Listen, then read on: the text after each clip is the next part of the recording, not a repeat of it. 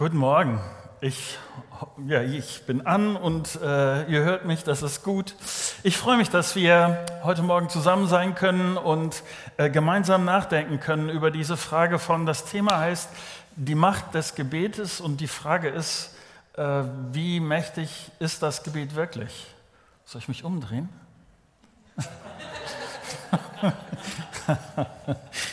ähm, ich will vorweg sagen, dass äh, wir heute Standortgottesdienste haben. Das heißt, ich ähm, freue mich, dass ihr online dabei seid, aber die ganzen Standorte haben ihre eigenen Gottesdienste. Die haben ihre eigenen Predigten, die haben ihre eigene Musik. Deshalb konnten wir auch heute Morgen äh, ganz entspannt äh, was ganz anderes machen als sonst. Und wir sind auch sonst in der Zeit, von der Zeit her sehr entspannt. Ich hätte beinahe gesagt, so, heute könnte ich endlich mal 50 Minuten predigen oder sowas, aber ich werde euch davon verschonen. Ich will aber vorher sagen, dass ich das, äh, dass ich das sehr schön finde, dass Leute, die online sind, nicht nur online bleiben, sondern dass äh, auch wenn Leute von weiter weg äh, uns zugucken, dass sie auch in unseren Gottesdiensten auftauchen. Und von daher sehr schön, dass ihr heute Morgen da seid und ähm, dass wir gemeinsam Gottesdienst feiern können. So, lange Vorrede.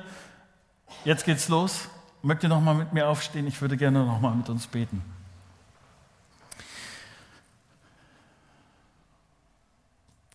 Vater, ich danke dir dafür, dass ich weiß, dass ich jetzt nicht ins Leere rede, sondern dass du da bist.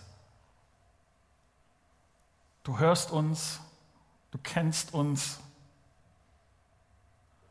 Und danke dir dafür, dass dein Wort uns zeigt, wie du mit uns unterwegs sein willst, wie das Leben mit dir aussehen kann und wenn wir dir vertrauen, was das bedeutet, mit dir reden zu können und dass du immer wieder eingreifst und Dinge veränderst. Ich bitte dich darum, dass du mich gebrauchst, dass meine Worte ähm, nicht nur meine Worte sind, sondern dass, weil sie von deinem Wort kommen, dass sie unser Herz bewegen und unser Leben verändern. Darum bitte ich dich. Amen. Es gibt manche Fragen, die man so als Pastor immer mal wieder gestellt bekommt. Und die Frage von heute Morgen ist so eine Frage, so dass das in der Art so ungefähr läuft. Marco, wie ist das mit dem Beten? Macht Gott nicht einfach so sein Ding, so dass er schon weiß, was richtig ist, dass er einen Plan hat und deshalb macht er sowieso, was er will? Und die umgekehrte Frage, die damit immer zusammengeht, ist die Frage, macht das dann mit dem Beten überhaupt Sinn? Gott weiß das doch alles. Er hat seine Idee und so. Was kann ich oder ich meine, ich durchschaue doch längst nicht alles. Und meine Worte, wenn ich dann mit Gott rede, macht das dann wirklich einen Unterschied? Und die andere Seite dieser Frage ist, Marco, ich weiß und ich kann das in der Bibel lesen, dass ich immer wieder herausgefordert werde, zu beten, Gott zu sagen, was ich mir wünsche, auch ähm, mit Gott, äh, ja, dass, dass meine Worte das formulieren, was meine Hoffnung ist. Reagiert Gott auf diese Worte? Und die Bibel sagt doch, dass Gott auf diese Worte reagiert. Vielleicht kennst du solche Gedanken. Dass du betest und du denkst, wird da jetzt was passieren oder ist das jetzt alles nur sinnlos gewesen? Macht das einen Unterschied? Und äh, die spannende Frage ist, wenn, wenn jemand so zu dir kommt, was würdest du antworten? Und welche Rolle spielt Gebet in deinem Alltag? Ja, Gebet gehört zum Christsein dazu irgendwie, aber ist es wirklich so? Oder ich habe mich bei der Vorbereitung dieser, ähm, dieser Predigt auch die Frage gestellt, würden nicht mehr Christen beten, wenn sie glauben und erleben würden, was das Beten wirklich einen Unterschied macht? Ist das Problem nicht, dass viele erleben, dass Gott nur selten auf Gebet antwortet? Und weil diese Frage immer wieder vorkommt, ich möchte mit dir heute Morgen gemeinsam lesen, was die Bibel, was Gottes Wort dazu sagt. Ich will dir ähm, heute Morgen einen Text vorlesen, der für mich wenigstens einer der entscheidenden Texte ist, weil er ein Stück deutlich macht, in welcher Spannung wir als Christen da stehen. Dass es zwei Seiten der Medaille gibt und wenn wir nicht beide Seiten der Medaille ein Stück im Auge behalten, dass das Christsein an dieser Stelle seltsam wird. Ich will mit dir kurz einsteigen in den Text, aber ich will vorher sagen, was das Setting ist. Wir sind irgendwann so, sagen wir, 41 bis 44 nach Christus. Damals wird Palästina noch immer von den Römern besetzt und Herodes, der König damals, ist vom Ursprung her ein Stück jüdisch, aber steckt mit den Römern unter einer Decke. Deshalb vom Ansatz her, weil er mit den Römern unter einer Decke steckt, hat er ein Problem, nämlich er ist beim Volk sehr unbeliebt.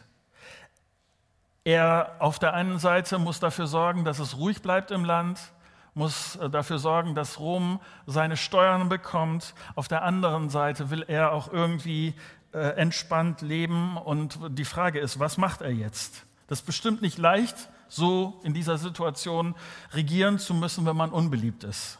Da muss man irgendwie versuchen, das Volk bei Laune zu halten. Und es gibt ein sehr ausprobiertes, sehr erfahrenes Rezept dafür. Bei den Römern oder bei Herodes war es Brot und Spiele. Der Bauch soll gut versorgt werden und Unterhaltung muss her. Und mehr, je mehr Unterhaltung einer bietet, umso beliebter wird er. Das, das hatte äh, Herodes schon in Rom gesehen und dafür hatte er ein sehr billiges Rezept, nämlich Entertainment bedeutet damals, Blut muss fließen. Herodes war nicht der Einzige, der bei den Juden unbeliebt ist. Noch unbeliebter sind die Christen.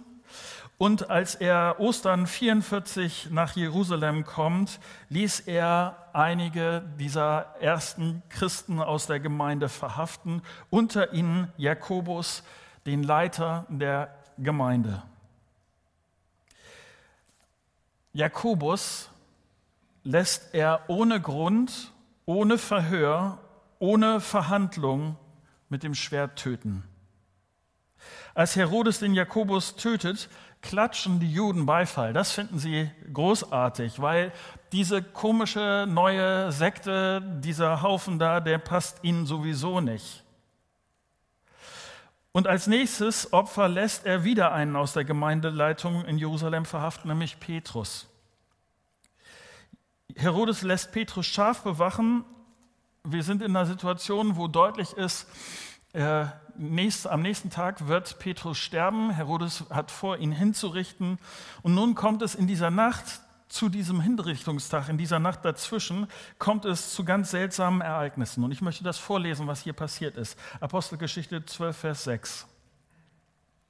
In der Nacht vor der von Herodas geplanten öffentlichen Verurteilung schlief Petrus zwischen zwei Soldaten, mit je einer Kette an sie gefesselt.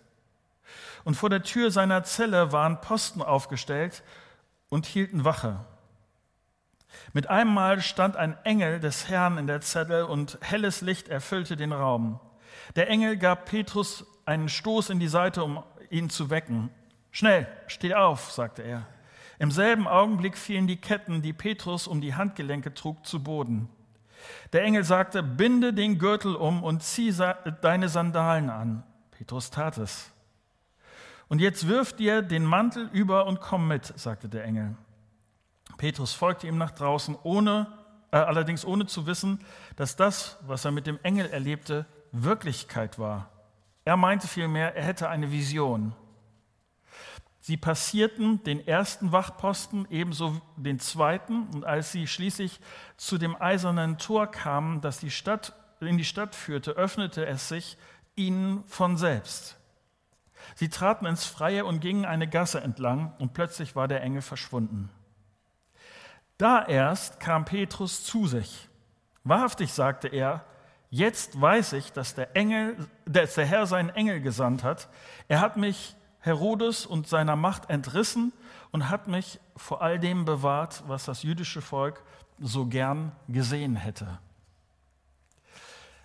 Eine seltsame Geschichte, oder? Also nicht mal Petrus, als er da draußen steht, hat eine Peilung darüber, was da gerade passiert. Fakt ist auf jeden Fall, Das kann man nachher äh, genau sehen. Nicht nur, dass Petrus gefangen worden ist, ist Fakt, sondern Petrus hat die Jahre später als Prediger, als Verantwortlicher, ist er durch die, äh, durch die Lande gezogen und hat von Jesus erzählt. Petrus steht da auf der Straße und er kommt äh, zur Besinnung und dann überlegt er, was mache ich jetzt? Und das Erste, was er macht, er hat nur diesen Gedanken, ich muss den anderen Christen in meiner Gemeinde erzählen, was passiert ist. Denn Achtung, das weiß Petrus sehr genau.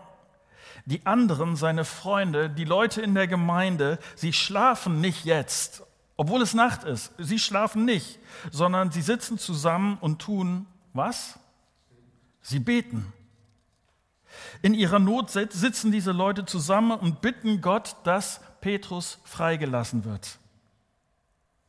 Und das ist ein Stück meine Denkgrundlage für heute Morgen. Und ich will heute Morgen euch eine Spannung aufzeigen, von der ich überzeugt bin, dass sie alle die Leute betrifft, die an Jesus Christus glauben. Denn wenn du dich darauf verlässt, dass Jesus gekommen ist, dich eingeladen hat in seine Familie, du Christ geworden bist, wenn Jesus dein Retter ist, dein Lebenschef ist, dann betrifft dich diese Spannung. Und ich hoffe nicht nur, dass ich dir diese Spannung zeigen kann, sondern auch, ähm, wie man mit dieser Spannung umgehen kann. Mein erster Gedanke für heute Morgen ist, Gott beantwortet Gebet, aber manchmal anders, als wir uns das vorstellen. Vor 14 Tagen, drei Wochen, vielleicht ja, drei Wochen sind es mindestens, ähm, hat mich das furchtbare Leid eines Kollegen betroffen gemacht. Sein Sohn ist 15 Jahre alt, er fährt mit dem Fahrrad, ein Laster biegt ab und übersieht ihn. Und er ist auf der Stelle tot.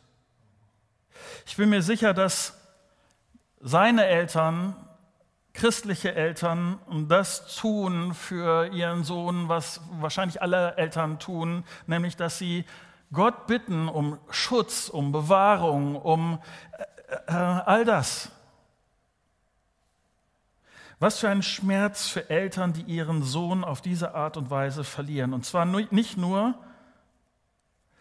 weil der Sohn nicht mehr lebt, sondern ich glaube auch ein Stück dieses Schmerzes ist, weil deutlich wird, dass Gott nicht eingegriffen hat, dass Gott vielleicht vorher bei anderen Situationen, in anderen äh, Umständen, dass Gott eingegriffen hat, aber in dieser Situation hat er es nicht getan. Er hat ihren Sohn nicht vor diesem Unfall geschützt.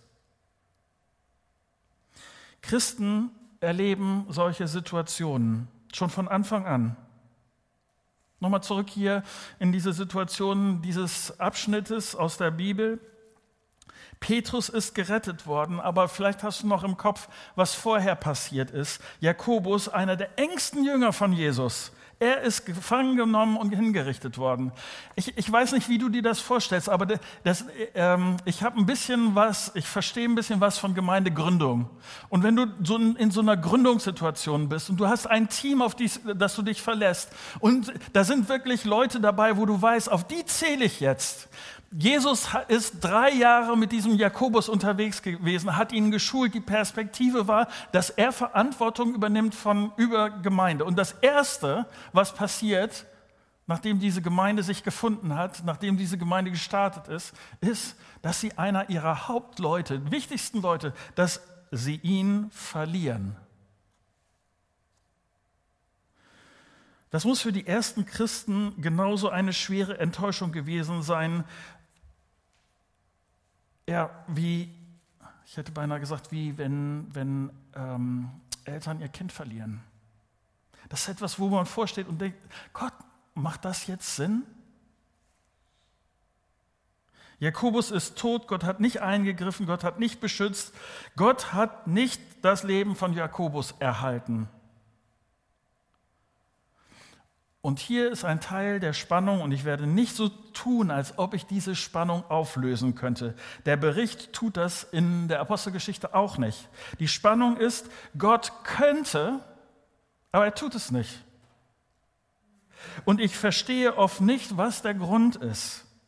Gott könnte, aber er tut es immer wieder nicht. Selbst die ersten und die engsten Jünger von Jesus erleben das, dass Gott anders handelt, als sie gehofft haben, als ob sie, äh, wofür sie gebetet haben. Das bedeutet, Gott entscheidet, wann er eingreift und wann er den Lauf der Geschichte verändert. Gott ist souverän. Und nochmal, die Spannung ist, dass Gott könnte und Gott es immer wieder nicht tut. Nicht immer beantwortet Gott unsere Gebete so, wie wir das erwarten. Manchmal kommt seine Antwort später, manchmal hat er etwas ganz anderes vor. Jemand hat mal gesagt, das ist etwas, was, was sich mir tief eingeprägt hat. Es gibt drei unterschiedliche Antworten, die Gott geben kann. Ja, nein und warte. Ja, nein und warte. Und manches davon bleibt für mich schwer zu verstehen. Warum, warum hat Gott hier nicht anders gehandelt? Ich kann es dir nicht erklären. Und ein ganz schlichter Grund ist, ich hoffe, das ist nicht zu flapsig, aber ich bin nicht Gott. Und hier läuft es auf eine ganz schmerzliche Frage hinaus, wenigstens eine Frage, die ich mir immer wieder stehe, äh, stelle, ist, vertraust du Gott, auch wenn er nicht tut, was du willst? Vertraust du Gott, auch wenn er nicht das tut, was du willst? Und ich finde diese ersten Christen in dieser Hinsicht sehr, sehr vorbildlich. Sie hätten nach dieser Erfahrung von Jakobus, sie hätten nach, dieser ersten, nach diesem ersten Moment von, wir haben für diesen Jakobus gebetet und es ist nicht passiert, sie hätten resignieren können, sie hätten aufgeben können. Sie hätten sagen können, okay, wir haben jetzt das gleiche mit Petrus. Wird, wird es nicht wieder das gleiche Ergebnis haben? Warum, warum sollten wir uns hinknien und warum sollten wir beten? Herodes hat die Macht und offensichtlich hat Gott was anderes vor, sonst wäre Jakobus nicht gestorben. Jetzt sitzt Petrus im Gefängnis. Das wird doch genauso laufen. Wir könnten uns das mit dem Beten doch sparen, oder? Ich will euch diese Spannung aufzeigen und ich will sie nicht auflösen. Denn das Zweite, was dazugehört, ist, dass diese Gemeinde nicht kopflos wird und dass sie in diesem Moment diese Spannung nicht auflöst. Denn das Zweite ist, Gott beantwortet Gebet und das manchmal wunderbarer, als wir glauben. Ich beschäftige mich gerade viel mit etwas, was man Jetzt kommen ein paar Begriffe und ein paar Namen. Wenn du die nachher vergessen hast, ist äh, völlig in Ordnung. Ich will nur, manche von euch beschäftigen sich vielleicht genauso damit und dann, deshalb will ich euch aufmerksam machen äh, darauf. Das nennt man Postevangelikalismus. Also sagen wir, wir gehören, obwohl wir nicht viel darüber reden, obwohl das, äh, wir haben das nirgendwo drin stehen oder was auch immer, aber die Schublade, wenn man uns als Gemeinde äh, irgendwie identifizieren will, dann ist evangelikal, ist äh, das äh, Etikett, was die meisten uns wahrscheinlich aufkleben würden. Ähm, Postevangelikalismus ist das, wenn man sich ein Stück von, ich sag's mal sehr freundlich, wenn man sich weiterentwickelt hat. Ähm, Nico und ich werden in, glaube ich, zwei Wochen einen Podcast dazu machen, wenn dich das mehr interessiert, weil es ist gerade eine Entwicklung, die relativ stark ist und ich glaube, dass es darauf Antworten gibt, ist, wenn du bei Google suchst, glaubt kein Schwein, das ist jetzt der Werbeblock, ähm, dann äh, äh, schau uns gerne zu und stell deine Fragen.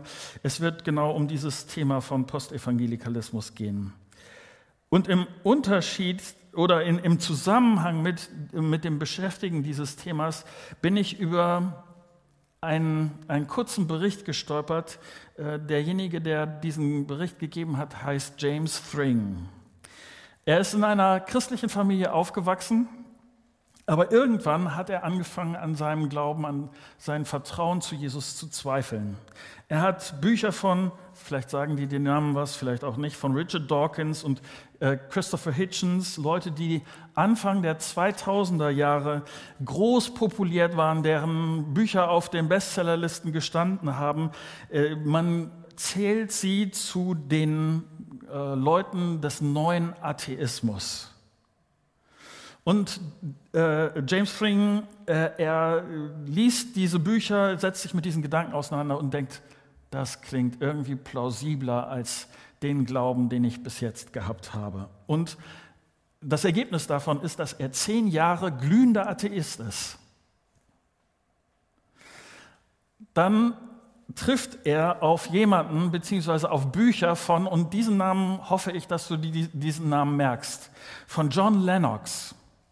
John Lennox ist Professor für Mathematik an der Universität in Oxford. Und wenn du irgendein Buch von ihm findest, äh, irgendwie das rumliegt, ich sag dir, lies es. Es ist wirklich wert, ähm, weil er sich mit Argumenten für den christlichen Glauben in einer sehr, sehr guten Art und Weise beschäftigt. Nur kurz die Geschichte von äh, James String äh, weiter. Er liest diese und er sieht auf einmal, wie sein christlicher Glaube wieder anfängt in ihm zu wachsen. Und er schmeißt seinen Atheismus, dem er vorher gefolgt ist, schmeißt er über den Haufen. Und das ist sehr, für mich war es sehr berührend, das zu, äh, zu sehen, wie er wieder zu Jesus umkehrt. Warum erzähle ich das?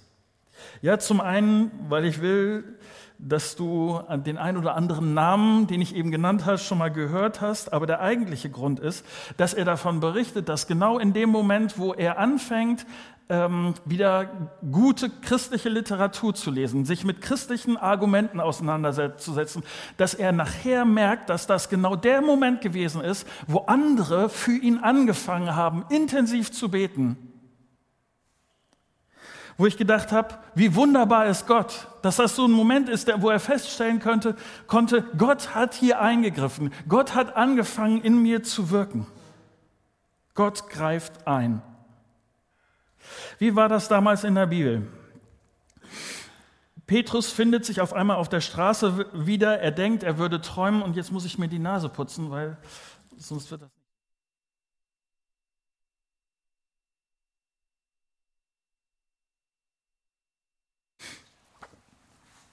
Also, Petrus findet sich auf der Straße wieder. Er denkt, er würde träumen, aber nichts ist da. Das ist alles real. Gott hat ihn aus dem Gefängnis befreit. Kein Zweifel. Hier wird deutlich, Gott antwortet auf Gebet.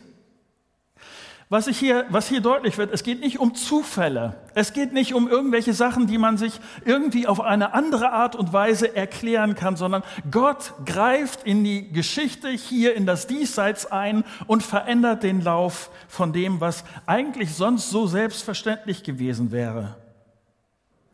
Gott kann das.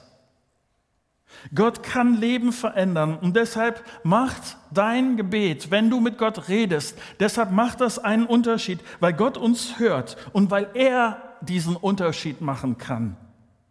Gott kann ein Gebet sehr prompt beantworten.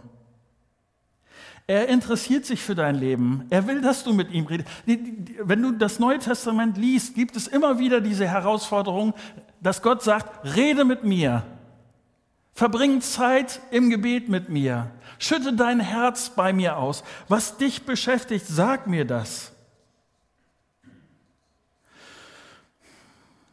Ich bin dankbar dafür, äh, dass ich in meinem Leben erlebt habe, dass Gott keine Fantasievorstellung ist. Gott ist erfahrbar. Er will helfen, unser Leben zu gestalten.